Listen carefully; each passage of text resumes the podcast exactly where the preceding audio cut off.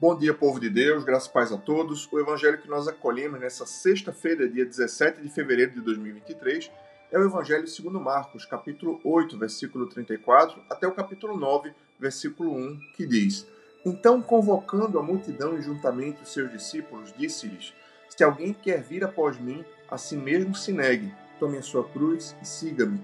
Quem quiser, pois, salvar a sua vida, perdê-la-á e quem perder a vida por causa de mim e do Evangelho, salvá-la-á. Que aproveita o homem ganhar o mundo inteiro, perder a sua alma. Que daria um homem em troca de sua alma? Porque qualquer que nesta geração adúltera e pecadora se envergonhar de mim e das minhas palavras, também o Filho do Homem se envergonhará dele, quando vier na glória de seu Pai com os anjos, com os santos anjos. Dizia-lhes ainda: Em verdade vos afirmo que dos que aqui se encontram, alguns há que de maneira nenhuma passarão pela morte, até que vejam ter chegado com poder o reino de Deus. O Evangelho do Senhor, louvado seja o Cristo, que as palavras do Santo Evangelho perdoem nossos pecados e nos conduzam à vida eterna. Se alguém quer vir após mim, a si mesmo se negue, tome a sua cruz e siga-me. Estas são as palavras do Senhor para os nossos corações nessa sexta-feira tome a sua cruz, negue-se a si mesmo e siga a Jesus Cristo. A vida cristã não é um mar de rosas, ela tem o seu preço. A vida cristã é um caminho estreito. A vida cristã é um caminho dificultoso. A vida cristã implica carregar a cruz. Não é um caminho de facilidades. Eu penso que qualquer discurso religioso que possa ser apresentado com slogans do tipo pare de sofrer agora, é, com certeza não é um discurso cristão, porque para a fé cristã, o sofrimento é um caminho através do qual nós é, temos em nossas vidas o poder de Deus aperfeiçoado.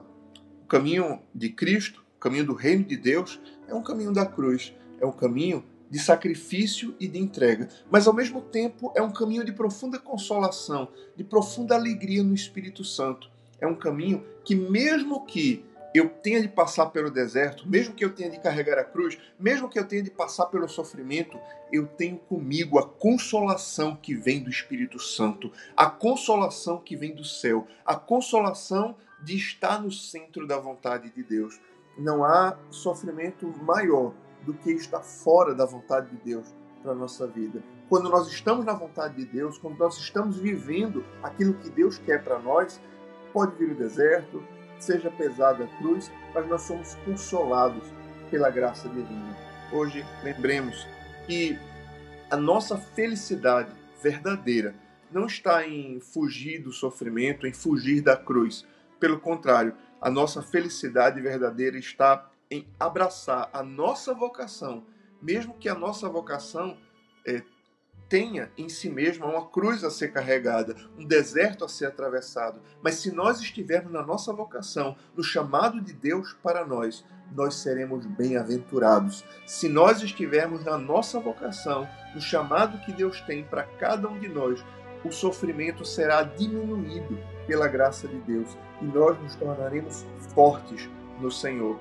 Que hoje meditemos sobre a nossa vida e saibamos a nossa felicidade não está em fugir do sofrimento, em fugir da dor, em fugir do problema, mas a nossa felicidade está em enfrentar o problema com a graça de Jesus Cristo, porque nele nós podemos todas as coisas naquele que nos fortalece.